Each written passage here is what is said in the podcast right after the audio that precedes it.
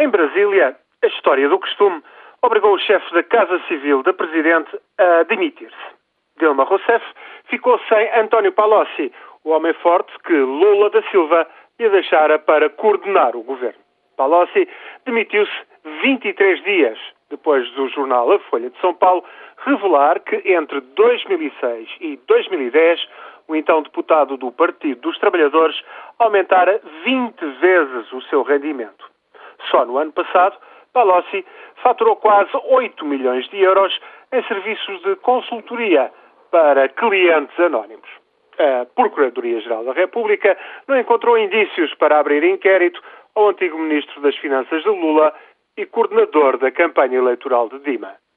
A oposição, no entanto, e também os partidos aliados da Presidente não deixaram de aproveitar para pressionar Dilma a admitir Palocci suspeita de tráfico de influências foi motivo mais do que suficiente e Palocci não resistiu, caiu, tal como cair em 2006 por envolvimento então num escândalo de corrupção e abuso de poder.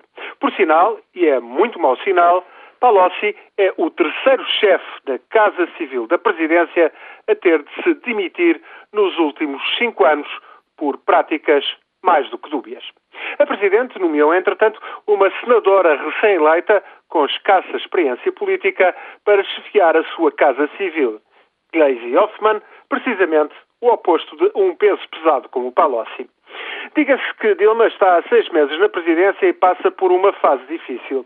A inflação está a fazer moça, os atrasos nas obras para o Mundial de Futebol de 2014 estão à vista de todos, os aliados no Congresso acabam de chumbar legislação para proteção da floresta do Amazonas. Enfim, Dilma está a recuperar de uma pneumonia que a deixou muito combalida, tanto mais que há apenas dois anos teve de fazer quimioterapia por causa de um cancro linfático. Para Dilma, ficar sem Palocci é também ver-se livre da sombra do Lula, que não para de opinar e dar conselhos à sucessora. Por este lado, Dilma poderá até conseguir algum ganho político.